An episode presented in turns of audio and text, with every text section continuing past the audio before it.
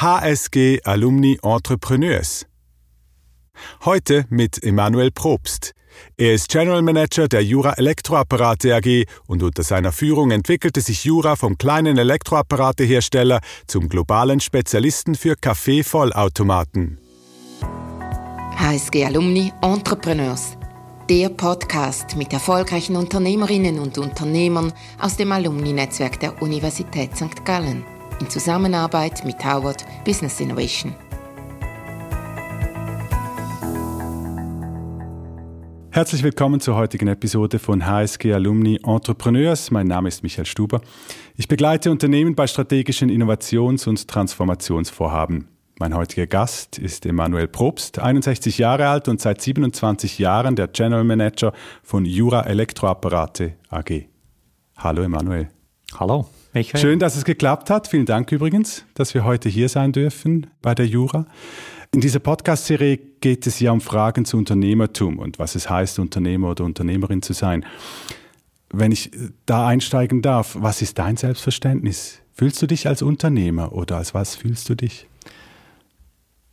Wenn ich gefragt werde, was ich mache, äh, dann äh, mache ich eigentlich zwei Dinge die immer ein Traum im Leben gewesen sind und ein Traum im Leben von vielen Leuten. Ich kann mithelfen, Produkte zu gestalten und die Welt entdecken.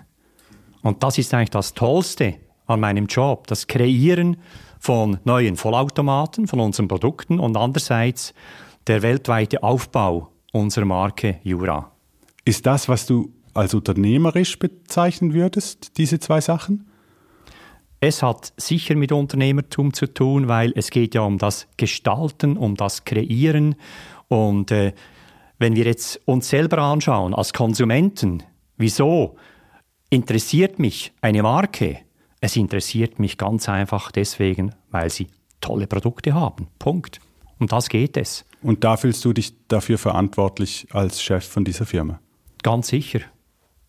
Ich finde das ganz, ganz wichtig, das ist ja unsere Existenzberechtigung, dass wir tolle Produkte kreieren und damit möglichst viele Leute auf dieser Welt begeistern können. Du bist Aktionär von Jura, aber du hast nicht die Mehrheit. Da stellt sich für mich, oder die Kontrollmehrheit zumindest, äh, da stellt für mich die Frage so, äh, ist das jetzt eine Aufgabe oder ist das wirklich das, das Herz, das, das jetzt dafür von dir schlägt für dieses Unternehmen? Ich wüsste heute keine bessere Tätigkeit. Also wenn du jetzt sagen würdest, du kannst hier etwas machen oder dort etwas machen, dann würde ich dir sagen, toll, interessant, aber genau das äh, und noch viel mehr habe ich bei Jura. Und äh, bei Jura ist auch das Tolle, eben man kann es selber gestalten.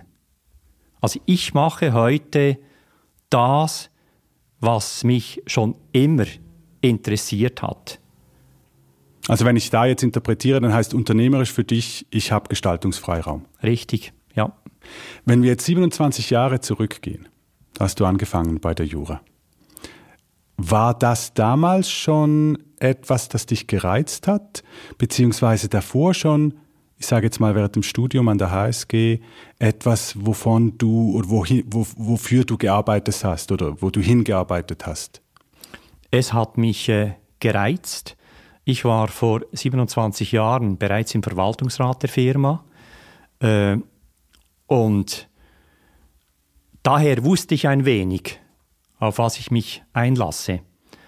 Aber äh, auch ganz wichtig ist, wenn man etwas Neues macht oder wenn man einen solchen Weg geht, ist es gut, dass man nicht weiß, was alles auf einem zukommt.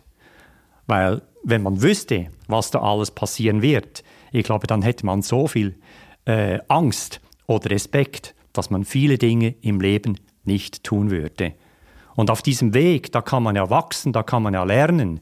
Äh, da kann man auch lernen, wie man mit Gefahren, mit Risiken umgeht. Und das gehört dazu. Und das gehört auch dazu, dass man dann vielleicht oder hoffentlich eben einmal auch äh, viel Erfolg haben kann. Wenn du das jetzt so sagst, dann tönt das wunderbar natürlich im Nachhinein. Wenn du jetzt aber 27 Jahre zurückgehst, war dir das damals schon bewusst, dass du jetzt eine, etwas annimmst, wo du drin wachsen musst, wo du, wo du ähm, ja, neue Horizonte vielleicht auch erarbeiten musst? Das war sicher eine Vorahnung, das war sicher gewisse Annahmen, aber der Drang, etwas gestalten zu können, auch äh, die Neugierde auf die Zukunft, äh, die waren viel größer als, sagen wir, die Angst davor. Und ich glaube, das ist das Wichtige auch im Leben. Es muss immer die Neugierde, die muss viel größer sein und äh, damit kann man eben auch dann viele Widerstände oder auch viele Widrigkeiten überwinden und bewältigen. Ist es etwas, was du sagst, gehört zu deiner Persönlichkeit oder ist das etwas, das du im Laufe deines Lebens gelernt hast? Oder woher hast du das? Diese Neugier und diese gewisse Angstfreiheit? Das kann ich nicht sagen. Ich glaube, vielleicht, äh, es gibt Leute, die sind neugieriger und andere sind weniger neugierig. Und ich bin ja seit je immer neugierig. Mich interessiert immer das Neue. Äh, ich bin immer, man würde auf Schweizerdeutsch sagen, gewundrig. Hattest du nie Selbstzweifel? Es ist natürlich äh, schwierig, wenn man Misserfolg hat. Und die ersten sieben Jahre, die waren fast wie die biblischen sieben harten Jahre, von 1991 bis 1998, da war es wirklich schwierig. Äh, als ich begonnen habe, da hatte die Firma äh, hohe Schulden bei vielen Banken. Cash on Hand war inexistent und äh, wir hatten nicht neue Produkte für die Weltmärkte und waren sehr stark auf die Schweiz ausgerichtet. Und da haben wir die Annahme getroffen.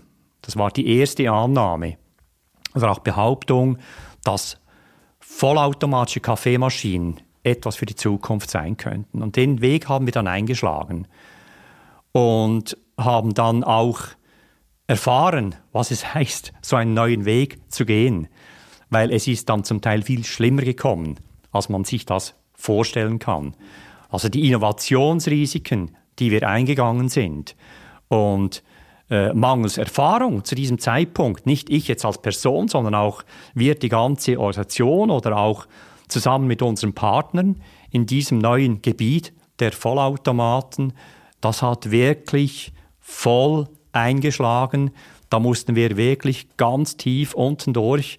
Und da war dann eben wichtig, dass man an etwas geglaubt hat, dass man daran geglaubt hat, dass eben diese Vollautomaten langfristig eine Zukunft sind. Und das gibt dann auch die Kraft, äh, um eben durch diese schwierige Situation zu gehen. Klar, es braucht Kapitalmaßnahmen, äh, ohne Cash macht man gar nichts.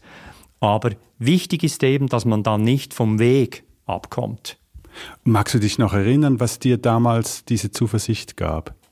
Oder überhaupt, wie kam es zu diesem Entscheid und was diese gab dir dann? Diese Zuversicht haben auch viele Leute rund um mich herum gegeben. Äh, Leute, die mit mir zusammen begonnen haben, die Jura neu auszurichten.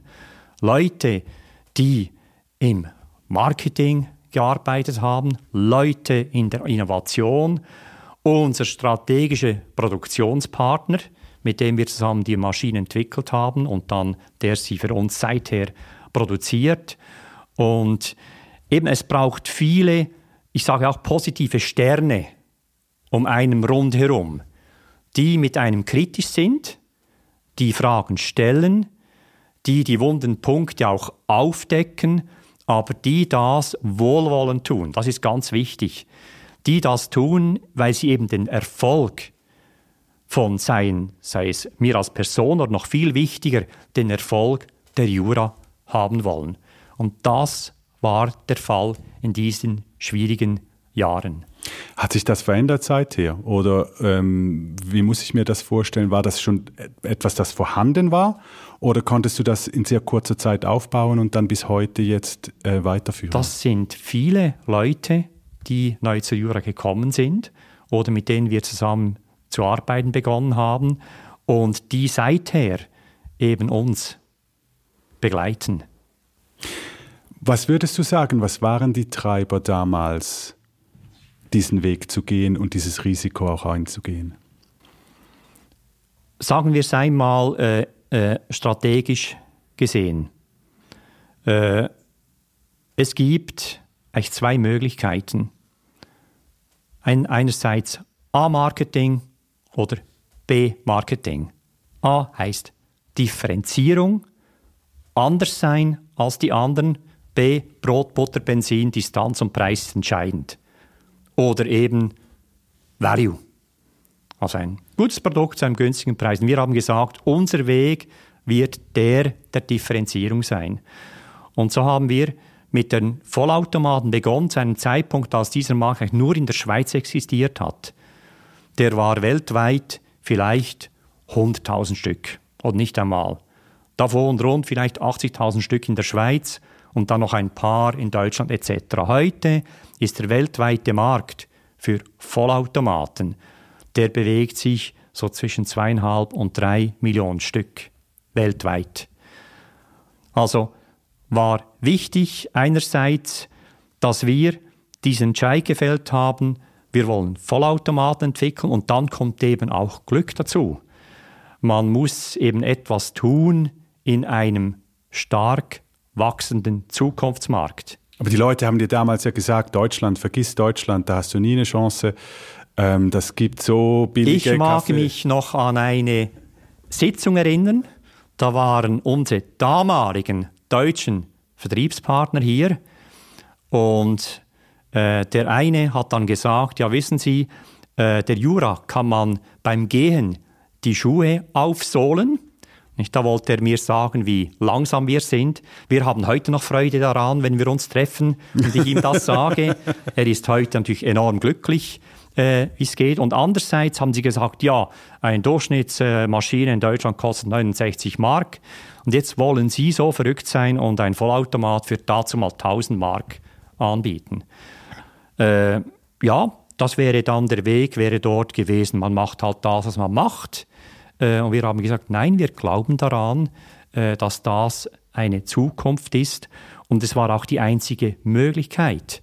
Ab und zu gibt es gar keine andere Möglichkeiten, als eben aus dem bestehenden Feld rauszugehen, weil das vielleicht so ja, niedergewalzt ist, so ausgetrampelt ist, so nichts mehr zu holen ist. Nicht, wenn die Felder x-mal äh, abgeräumt worden sind, da kann man nichts mehr holen. Da muss man sich eben hoffentlich zukünftige grüne, satte, neue Wiesen aussuchen. Das haben wir gemacht, indem wir dazu mal eben unseren Weg mit den Vollautomaten eingeschlagen haben.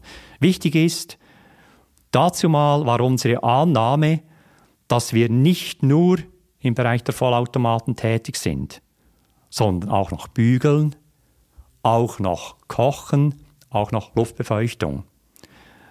Und auf dem Weg nachher haben wir uns immer mehr fokussiert, weil wir immer mehr herausgefunden haben, äh, wenn wir jetzt wirklich weiterkommen wollen, dann müssen wir mit Kochen aufhören, dann müssen wir mit Luftbefeuchtung aufhören, dann müssen wir irgendwann mal mit Bügeln aufhören, da müssen wir mit Kaffee in der Breite äh, eben auch viel präziser werden und sagen, es geht nicht nur Kaffee, sondern wir werden ausschließlich frisch gemahlen, nicht gekapselt, auf Knopfdruck, Punkt. Ihr hattet ja mal einen Ausflug gemacht in die, in die Kapselwelt und in die Kolbenwelt, oder? Also ihr mal eine, es gab mal eine Kolbenmaschine, wenn ich mich richtig Ursprünglich erinnere. sind wir von den Kolben gekommen, mhm. weil im Jahre 78, als wir die erste Espressomaschine für Jura auf den Markt gebracht haben. Es hat dazu mal schon viele Espressomaschinen gegeben.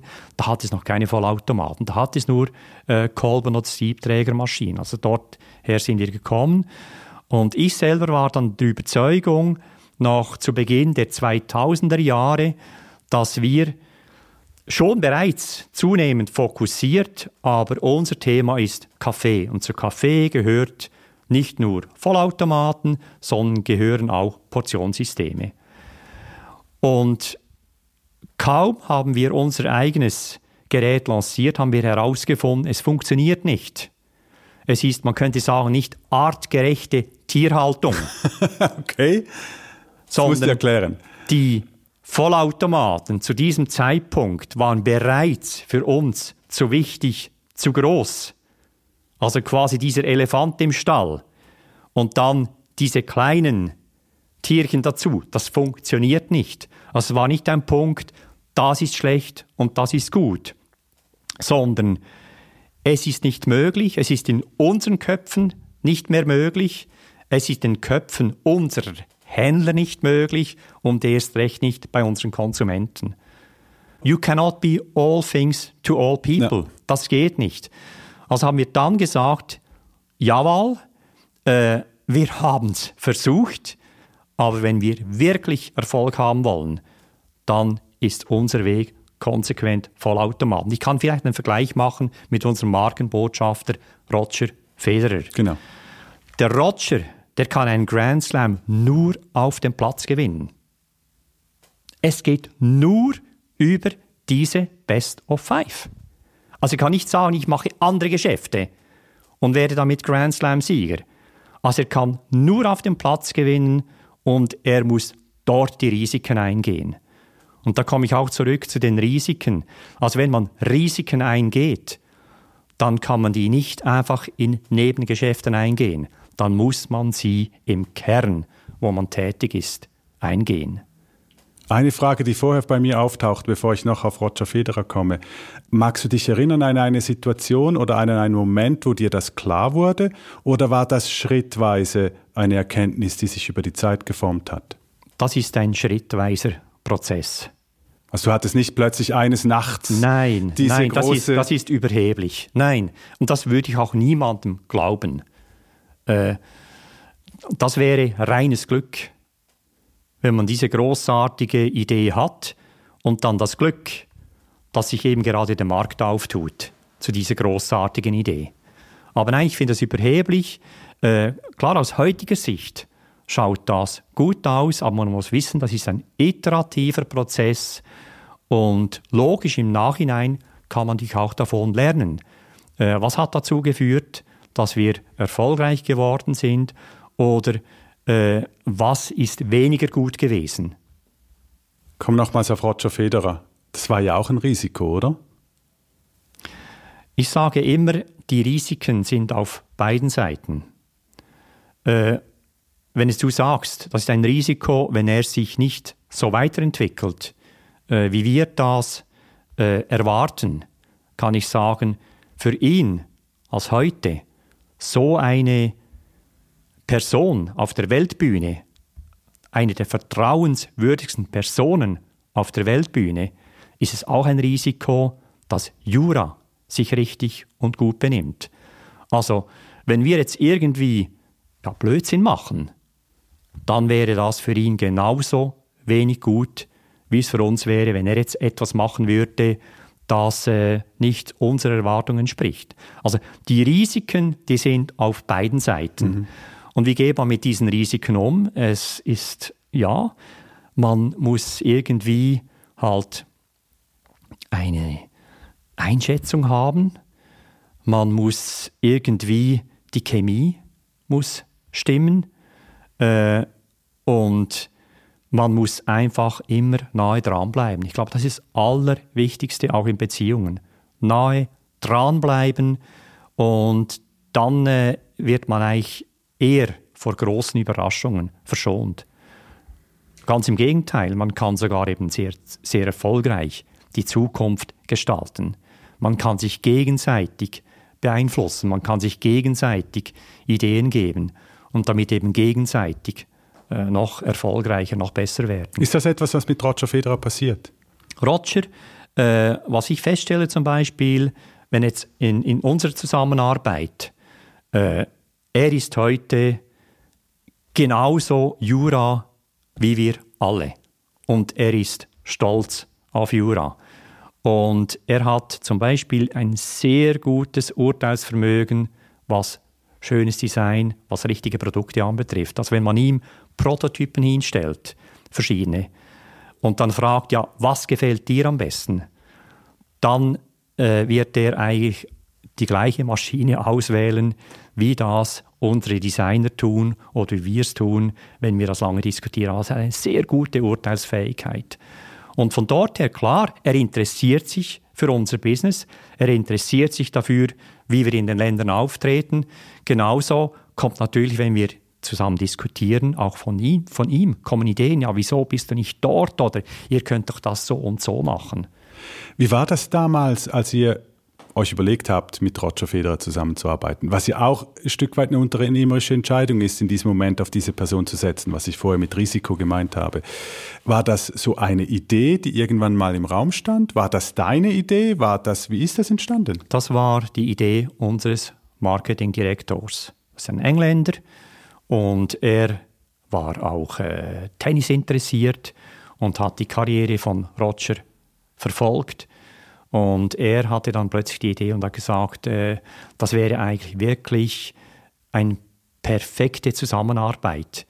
Die Werte, die dieser junge Mann da verkörpert, von Swissness, von Präzision, von Eleganz, von auch Bodenständigkeit, äh, von Zuverlässigkeit, das sind die gleichen Werte, die wir weltweit vertreten möchten. Jetzt du persönlich, ich frage jetzt im Hinblick auf Roger, aber auch im Hinblick auf andere große Entscheidungen, die, die immer wieder anstehen, wenn man ein Unternehmen führt. Bist du mehr der Typ, der mit dem Bauch so aufs Bauchgefühl hört oder, oder das dann analysiert? Oder wie, wie kommen die Entscheidungen bei dir zustande? Es müssen beide Elemente vorhanden sein.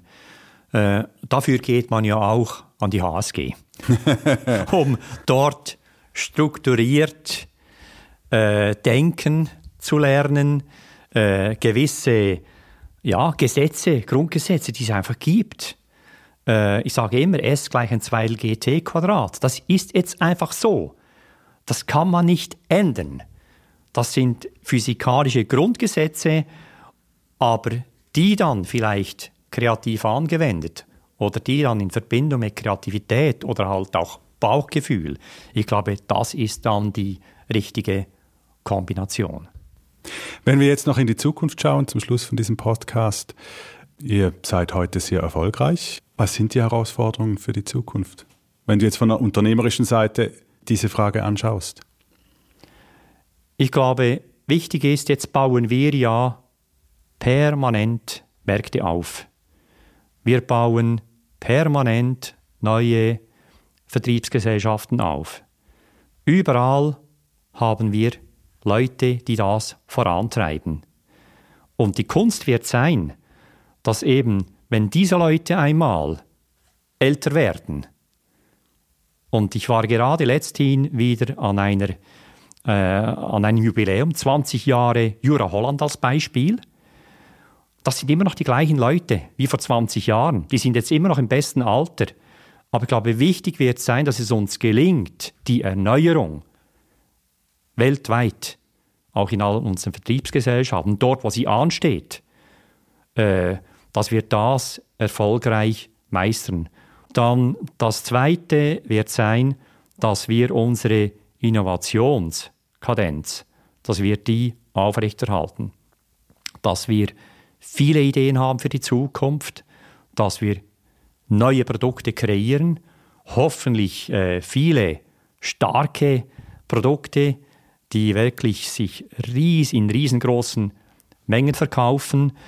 Äh, und das Dritte, äh, was ich wichtig finde, ist, dass die Passion, die Begeisterung der Leute, die wir bei Jura spüren, dass die auch für die Zukunft sichergestellt wird. Die beste, äh, das beste Rezept für die Zukunft ist wirklich Fokus, Innovation, Passion. Schönes Schlusswort. Vielen herzlichen Dank, Emanuel, für dieses Gespräch. Danke, Michael. Und sehr viel Erfolg für die Zukunft. Vielen Dank. Danke. HSG Alumni Entrepreneurs. Der Podcast mit erfolgreichen Unternehmerinnen und Unternehmern aus dem Alumni-Netzwerk der Universität St. Gallen in Zusammenarbeit mit Howard Business Innovation.